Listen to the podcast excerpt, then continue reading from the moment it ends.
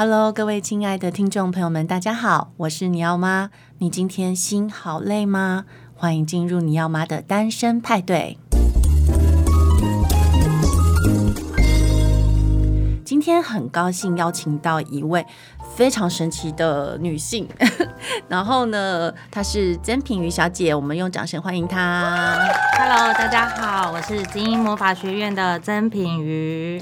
品瑜，你要不要先告诉大家一下，就是精英魔法学院在做什么？听起来很神奇，很像哈利波特的魔法学院那样子的感觉。我们是在做儿童的科学教育，科学教育对，但是我们结合了魔术在里面，听起来真的蛮好玩的耶。那呃，你们现在已经开这个多久了？呃，精英魔法的话是三年。菁英魔法是三年，但是我们的前身是魔术经纪公司，嗯，十年了，哇，很久了耶。那你本身是学音乐。音乐的，那你要不要先聊一下你是怎么样学习音乐的呢？因为我觉得其实很多台湾的家长他们在孩子很小的时候就会开始让他们学习音乐。各种乐器，而且你知道现在最流行的就是小提琴吗？对，很困难呢。小提琴是一种非常困难的乐器，对。可是不知道为什么人手一把，然后有点难。所以你主修是长笛，好厉害，就是。所有男生心目中最有气质的女生都吹的长笛吗？哦，是吗？是你长笛拿出来，就全部男人就哦，长笛妹。那我可能要嗯破坏了他们的想象。那所以你是到呃哪边学长笛的？我十八岁高中毕业之后，我就到日本去，嗯，然后就开始进入学校去学长笛。是，所以是完全不会，然后到日本才学吗？这很妙，这个是嗯。因为我刚到学校的时候，我是用钢琴进去的，对。然后呃，考钢琴考完要开学的时候，老师跟我说，钢琴科目的老师的班级已经满了。那你有没有第二专长？嗯哼。那我就想说，好，那我就有小小的学过一点长笛。嗯哼。那我就选长笛。OK。可是我的技术还没有像一般的音乐大学这么的熟练。对。所以我就说，那我试试看。嗯、那老师就说好，那你就主修长笛，副修钢琴。这好像跟你原本预计的是不一样，对不对？对，因为我是认为要用钢琴考进去的学校，结果后来我主修会变成是。长笛，然后老师看到我的时候是一脸很惊讶，就是你长笛学多久？我说。一下下而已，可能一年不到。嗯，他就说：“那你为什么、呃、主修长笛？会会主修长笛？”然后我很直白的就跟老师说：“因为嗯，钢、呃、琴科那边已经满了，所以我就好，那我就开始从基础的开始学。所以你是在呃日本的哪边学？我现在熊本，熊本对。所以你去的时候就会讲日文吗？不会。那所以你开学的时候是怎么跟老师沟通？呃，我。去日本的时机点比较妙一点，就是说我是高中要考完大学之后，我我已经确定，嗯，台湾的大学我没有考上，嗯，那我也不知道说我下一步要做什么。然后有一天，我爸爸就拿了一个报纸的小角角，嗯，就说：“哎，这间学校有在征学生，有在找台湾的留学生，嗯，那校长刚好也过来，我们是不是联络一下？”嗯。然后，因为台湾有之前很久以前的一个学姐，她在台湾就是当一个代理。你是说那个留学代理吗？呃，那一间学校就是委托他，如果台湾有留学生想要报考的时候，就是要联络他这样。那她也是呃，之后有一段时间也是我的钢琴老师。嗯哼。然后我就去在他们家就是考试。嗯。那考完之后没多久，我就被送到日本去了。嗯嗯。一般来讲，我们知道说你要到日本留学，你得要先去考日文，对呀、啊，然后要先去考检定考，对，上日语学校，对，才能去报考一般的大学或申请。但是我是音乐科系，嗯，那在那个年代，嗯，我是直接被丢到大学里面去，你 这不是很可怕吗？很可怕，非常可怕。然后我的日语顶多就是五十音，然后进到学校的第一天。我是完全不知道该怎么样去讲，当然啦，五十音而已耶。然后我的老师就是带着我到宿舍去，然后跟我讲说啊，你你的学姐已经先出门了，等一下她会回来，同寝室的学姐。那我就说好，那我就一个人就是默默坐在我的房间里面，就等待那个学姐回来。那有一位台湾的留学生的学姐，她后来他回来了，我看到他跟看到救世主一样，因为终于我可以讲话，对，讲中文，对。然后我的同寝室的学姐也是日本人，她无法跟我沟通，嗯、我们两个是用笔在聊，因为写汉字。汉字。对，那后来还好，因为我觉得熊本那边的民情比较朴素一点，嗯、就是大家都非常非常的热情，嗯、所以他一知道你是留学生，他一知道你是外国人，全部的人都会说：“哎，我来看一下台湾来的是怎么样 的。嗯哦”因为那个年代可能也不多吧，不多。是是我们学校只有我跟那一位学姐，哦、那那个时候，然后。我那个学姐，因为她是呃已经三年级了，嗯，所以她比较忙，嗯，那她很照顾我，因为有时候我们晚上都会就是呃自己在偷偷做一些台湾的宵夜在吃，这样 很想家嘛。对，然后呃日本的学姐跟同学也因为知道我是外国人，对，然后知道我的日文能力不好，嗯，所以他们也很帮助我在课业上面，嗯，可是。呃，渐渐的，老师觉得这样子还是不行，嗯、因为你的日语程度没有办法到一个沟通的部分。对啊，你的上课的品质就有落差，所以他就说你得要在三个月内把日文全部学完，嗯、也是说把日文全部学到你上课是可以。可以沟通。可以听。嗯，我说好，那。我也没有上过日语学校，我也不知道怎么做。嗯，我唯一喜欢的事情就是看漫画。嗯哼，所以我就逼我自己看了日本的原文的那个漫画。嗯，我看了差不多三百多本。嗯、我的日语是这样学，学看漫画学日文。对，对，那所以就是边看边查吗？呃，因为它是图像，对，所以。等于是说，我看着这个图，我就可以知道说，哦，原来这一句它是要用在某一个地方。那因为那个时候，我都会跟同学讨论说，哎，我这样讲会不会不礼貌？因为我们知道漫画有时候它的那个用语它是比较通俗。对，那我同学他也会拨空的时间来教我，嗯，所以我的日语是漫画跟同学教出来。可是，可是我还是蛮难以想象漫画学日文呢，因为如果。因为日日文并不像中文，它是呃，它它它毕竟是拼音的嘛，对，所以其实那个每一个这样子连起来，我还是不知道他在讲什么啊。刚开始会，对，那久而久之，因为你听到周围的同学们跟老师们他们在对话，哦、你会自己去抓你想要的那个。所以真的三个月看漫画学日文是 OK 的哦。我觉得如果你有毅力，然后再加上你真的那个环境逼得你不不得不这么做的时候。我觉得学日文三个月以内可以到达简单的沟通，还有听是没有问题，很厉害。环境所逼。すごいね。そうですか。ありがとうございます。所以是三个月就可以开始跟大家一样上课，然后沟通这样子。对，但是途中如果真的不懂的，你还是得要靠着同学去一个一个解释。嗯 我觉得我很幸运的是，我碰到一群非常非常有耐心的同、嗯、同学们，嗯、那他们又知道你是从外国来，对，所以其实那时候十八岁还很小哎、欸，那时候内心有没有觉得自己一个人在国外，然后遇到很大的挑战，还是说你在那边已经有蛮习惯日本的生活？我以前所知道的日本都是在大都市。就是像东京啦、名古屋这种。对对对。当你到一个深山里面，对，而且是在山顶上的学校的时候，嗯、你就会觉得天哪，这跟我想象的日本是不一样。它是乡间的日本。对，然后更朴素、更民，嗯、就是它的那种人情味更重。是。我还记得我当初第一天去学校的时候，是我们全家，嗯、包括我爷爷、我奶奶、我爸、我妈、我弟，嗯哼，全部开着那个。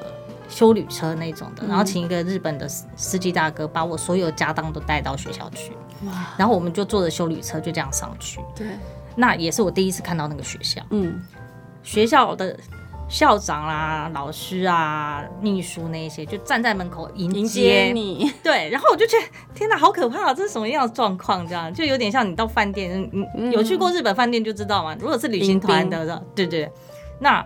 一进去之后，我就觉得啊，好开心，我终于可以住在日本，怎么样？可是当你看到爸爸妈妈他们要离开的时候，把你的东西全部都安定好，然后你的家人全部就搭着那个小巴士要走，然后那个铁门是开始关起来的时候，你就会开始慌了，怎么办？我到明天开始。我就要在这边生活，可是他们明天要开始去玩，嗯哼，然后我就会觉得天哪，我可能下次看到他可能就是暑假，嗯，那或者是呃寒假的时候，对，所以那时候是每个学期会回家，呃，寒暑假因为宿舍是关起来的，你得要回家，就得回台湾，对。那所以说你在呃熊本的时候有去旅行吗？旅行的话，我去阿苏山，嗯，就是熊本最大的一个景点，嗯，那其他就是室内的一些比较有名的，像公园啦，或者是熊牧场啊这一些。熊本现在好像蛮多人会推荐去玩的耶，很多很多，但是因为这几个礼拜因为淹水嘛，洪水，所以。有一些地方它在还在重建当中。是，那熊本其实很多地方可以玩。是哦，非常非常的多。那你下次来讲一集熊本去哪里玩？可以。等疫情结束的时候。可以。因为大家已经快要那个东北屌了，要冲冲到日本去，第一站就是日本这样子。对，其实它有很多秘境。对，那一定要来讲。还有一些你真的旅行团他可能没有办法带你去的一些地方。酷哦，那所以你在日本待了总共十年，十年嘛，那就是大学毕业后就留在日本工作。我是熊本念完之后，我到名古屋去念研究所，然后在电视台里面工作。研究所也是学，也是音乐。我研究所后来变成艺术行政管理，在那个时候是很新的一个科系。对。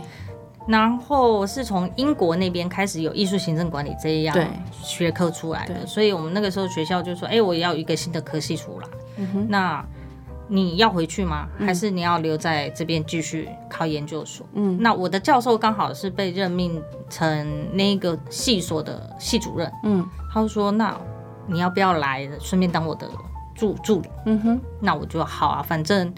我还想要再进修，而且又是这么新的科系，嗯、我想要试试看，嗯，所以我就再开始那。那你觉得，因为呃，台湾跟日本的教育方式，你觉得像是是比较相近的吗？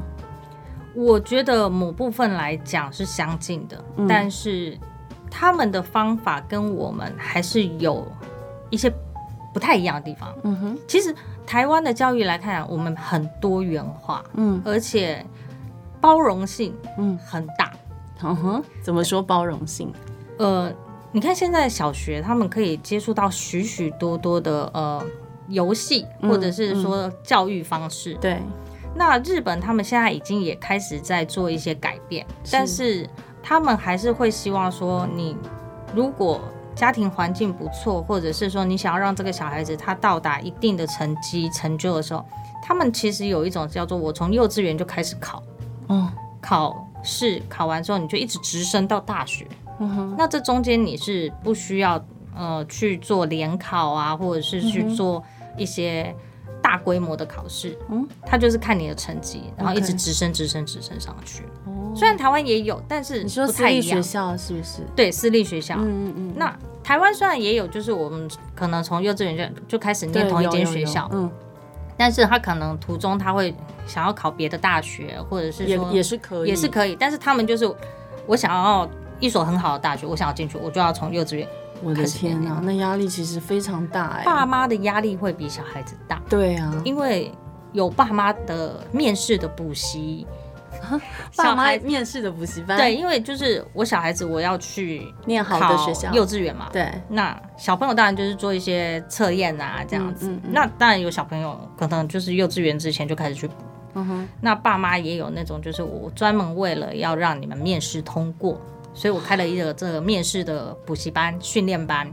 然后教爸妈怎么样去应付这些面试。哇，这个台湾应该很少，台湾应该没听过，我到现在是没有听过。但是我的同学们，因为现在大家都有小孩，就是陆陆续续我就会有一些跟他们交谈做教育的那些资讯。他就说：“哦，我可能今年开始我要去上那个补习班。”我说：“那它的内容是什么？”他说：“就是教你怎么面试，考试官要问你什么问题，你要怎么回答。”好夸张哦！对，他们就是这个。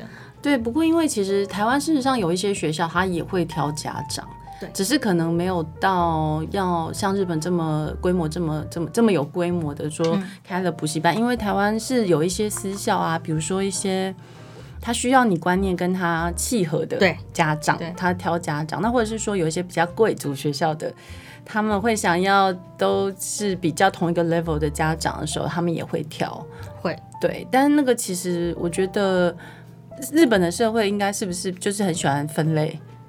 嗯，我觉得近几年开始已经渐渐的变得比较呃。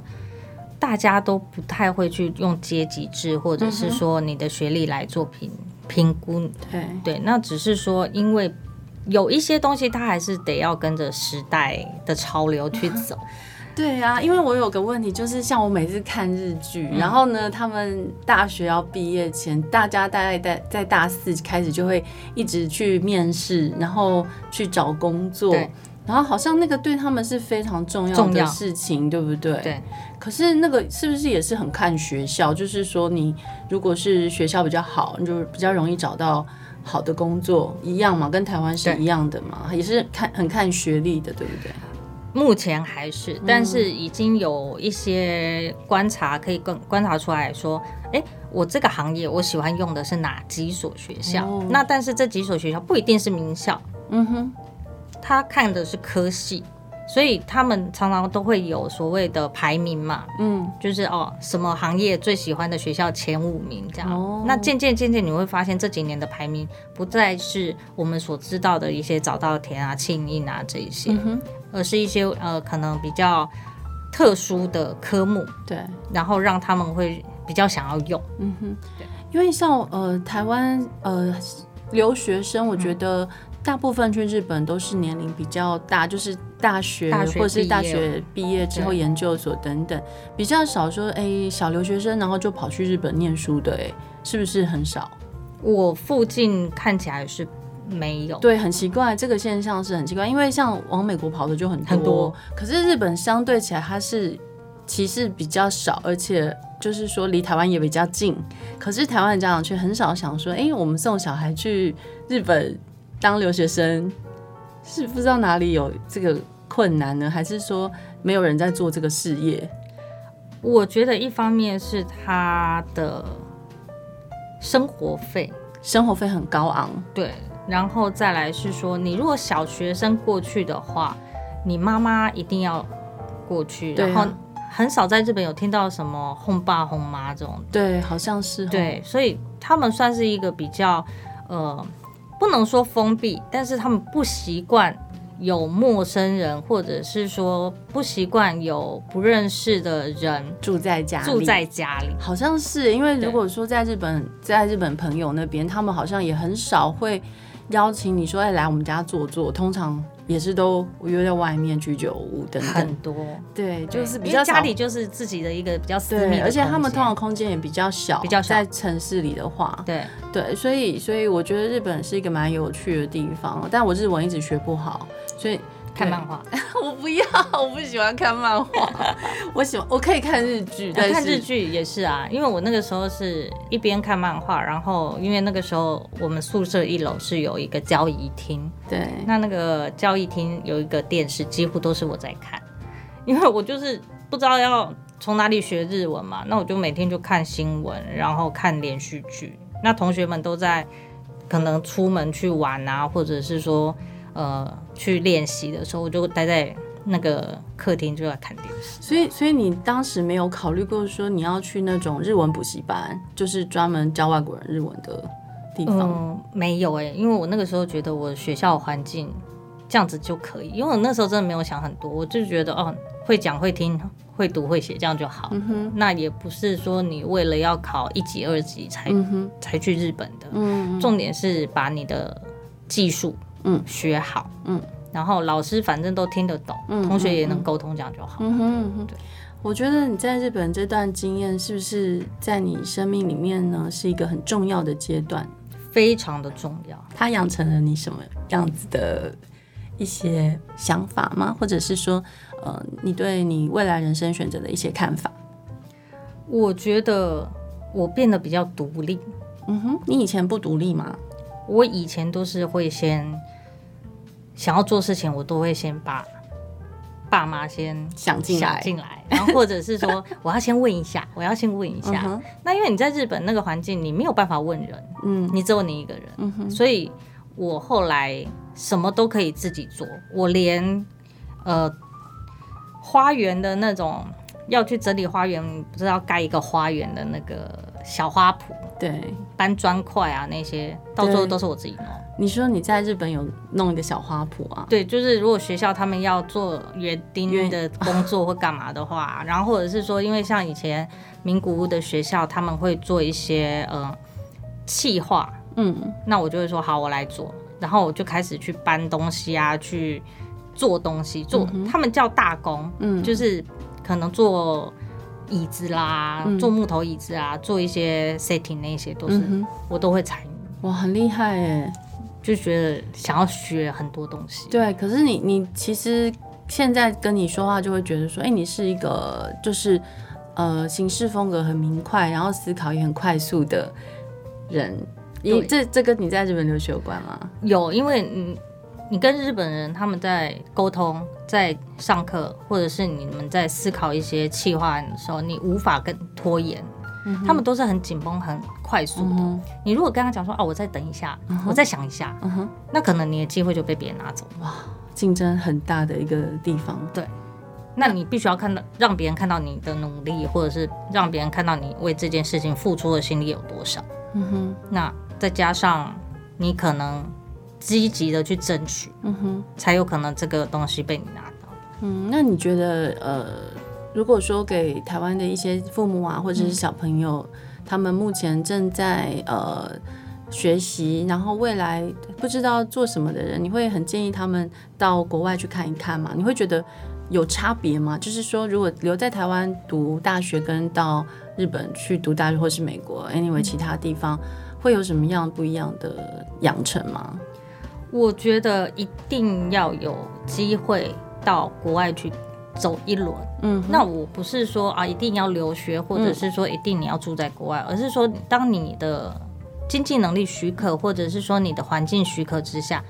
哪怕是游学，嗯，或者是呃出去玩旅行。旅行，那你在行程的安排上面，除了去观光景点之外，可以比较深入的去带他们去一些比较知性的东西，嗯，然后让他们去体验，嗯，我觉得体验很重要，对，体验体验非常重要，就是说你在这个旅行中你，你你感受到了什么东西，对，对，这个是很重要，因为。其实大家有点讨厌跟团，就是因为现在去日本很少人跟团了，很少，除非去深山里面。那因为呃，大家交通上其实，在日本很方便嘛，然后就是汉字也通嘛，所以基本上简单的日文大家都会来个一两句。就是所以我觉得台湾人很爱去日本，可是嗯、呃，就像你讲的，去完观光景点之后，然后呢？去玩很爱吃的地方，然后就是一些呃美食的餐厅打卡点，然后呢，那所以说其实呃带孩子去日本其实有很多不同的体验方式啦，那包含文化啦，或甚至是说，我觉得在一个定点哦停很多天是一个不错的方式。对对，就是不要急着把很多地方都踩完，然后反而是说我们挑一个城市，那我们就真正的深入的用自己的方式来。嗯探索它，那可能是一个比较好的方式啦。我觉得，没错，就是孩子可能在这个旅程中，可能也比较可以感受到，就是说这个城市的氛围跟我们的家乡到底有哪里不一样。那这趟旅程他感受到了什么，而不是学到了什么。因为很多人会说：“哎，你有学到什么？”但是那个妈妈带你去哪里玩，然后你玩回来，你有。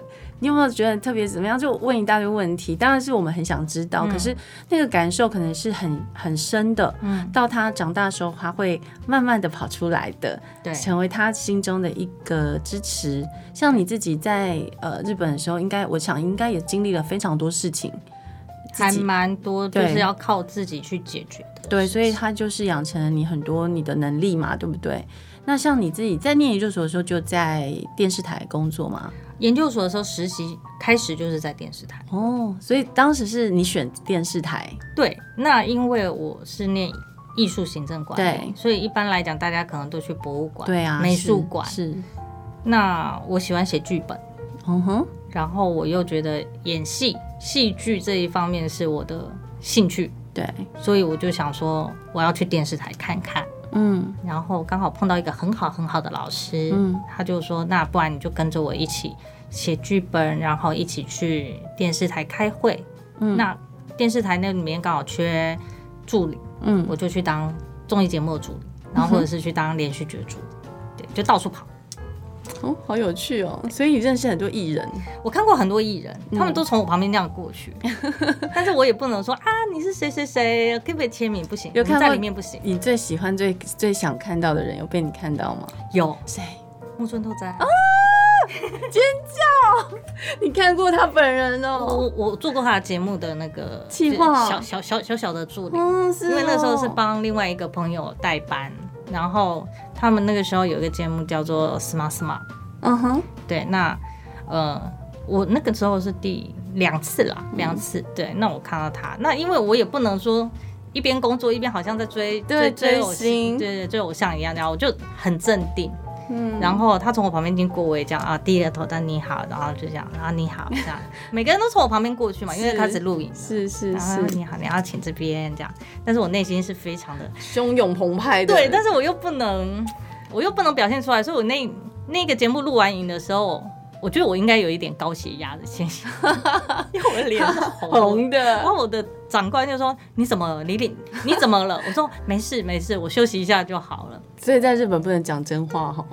这个时候绝对不能在职场上面，职场上我们都讲说你要会读空气，因为嗯，这句话应该最近在台湾也很流行。是是是，日文怎么说？Cookie 有优美，Cookie 有优美，嗯，就是读空气，读空气，就是你必须要了解你的环境的氛围现在是在什么样的状况。哦，那你不能去表现出。